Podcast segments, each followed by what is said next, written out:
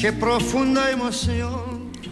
¿Cuántos bares y paredes, cuántos teléfonos y almohadas habrán sido testigos con sordina de conversaciones en bucle infinito en las que se desgranaba un problema o un potencial problema, diseccionando con minuciosa y abrumadora racionalidad argumentos sobre el porqué de la cuestión? Qué necesario hacerlo, o quizá qué inevitable la confesión compartida en alto y el desahogo, aunque pueda acabar siendo agotador desgaste que exprime el tiempo que tenemos mientras seguimos hablando, hablando y hablando. Y mientras suele ocurrir que el problema va engrosando y nos va paralizando, y seguimos pensando y hablando, y pensando y hablando, pero no hacemos nada más que eso. Todo menos actuar, menos asumir, menos corregir y afrontar. Y ese problema se convierte en incapacidad, y en vez de rebelarnos contra ella, nos acostumbramos, dejando que el tiempo haga de nosotros no lo que somos, sino lo que no nos atrevemos a ser. Eres otra Venecia, más fría y más gris. El sereno canal. Sara Palacios analiza vidas estudiando la calidad de su presente y la viabilidad de su futuro a medio y largo plazo. Una capacidad previsora y calculadora que aplica con rigidez y minuciosidad y parámetros estadísticos a las vidas ajenas y a la suya propia, pero sin un ápice de emoción con la que salirse de la línea. Así que esta directora de la empresa de seguros de vida El Porvenir ha hecho sus cuentas. Lleva ocho años casada con Daniel y por el momento están bien, más o menos. Pero lo mismo que aquella primera cita en la que se cayeron bien, dio paso a una segunda y dos años después a empezar a comer los domingos con sus suegros para acabar comprando una casa juntos, es previsible pensar que en algún momento se vayan a separar. Así que por si ese momento llega, Sara ha previsto comprarse un piso. Mejor tener un lugar a donde ir en caso de que en algún momento ese amor que boquea día a día por la indiferencia rutinaria y asumida se apague del todo.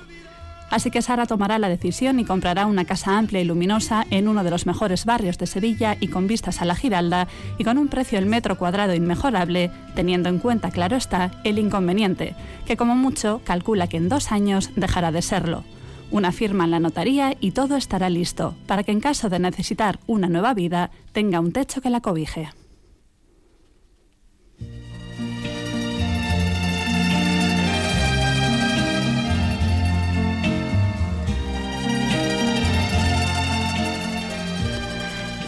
El inconveniente tiene 74 años, tres bypass a sus espaldas, fuma como un carretero y cada vez que el agente inmobiliario llega con un potencial comprador, se esconde en el armario de la entrada para hacerse una idea de quién vivirá en su propia casa cuando ella muera. Ella es Lola Cruz, una mujer que tienta la tensión y el azúcar, que vive sola esperando a que llegue su turno, que baila mientras plancha, que ha viajado a todo el mundo a través de la pantalla de su televisor y que con el abrigo de piel sobre la bata de andar por casa y su peluca rubia bien peinada, se dirige a la notaría a conocer a Sara, a la que separa de una nueva vida, que ella pierda la suya con la excusa de reclamar un recibo del IBI o de pedir que la acompañe a elegir ataúd, estas dos mujeres antagónicas irán rompiendo los esquemas de las previsiones iniciales para buscar la una la compañía de la otra y paliar así soledades en femenino de apariencia distinta pero de mismo sentimiento, ayudándose a saldar cuentas pendientes con el perdón y con el hoy y aprendiendo a dejar de lado esa soberbia que nos hace pensar que podemos detener la vida con un mando a distancia para volver a activarla cuando mejor nos venga el sereno canal de romántica luz.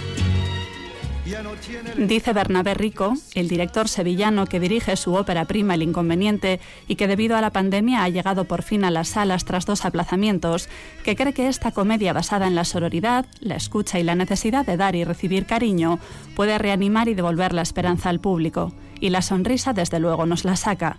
Así lo pensaron también en el Festival de Málaga y en los madrileños Premios Feroz y Forqué, cuando nominaron a una magnífica Kitty Mamber a Mejor Actriz por enseñarnos a reírnos de la vida y saber apreciar el ahora, aludiendo a la cita de John Lennon que sirve de trasfondo de la película. La vida es todo aquello que nos pasa mientras estamos demasiado ocupados haciendo planes. El inconveniente da una patada al escepticismo y llama a ser románticos, por lo menos hasta la jubilación. A no preocuparnos por llegar puntuales a la vida, sino a llegar bien, a decidir lo que queremos e ir a por ello, a olvidarnos de que la vida vaya a esperar a que nos decidamos y elegir siempre el día de hoy y no el de mañana, a vivir, vivir y vivir, conscientes de que el único inconveniente de hacerlo es morir.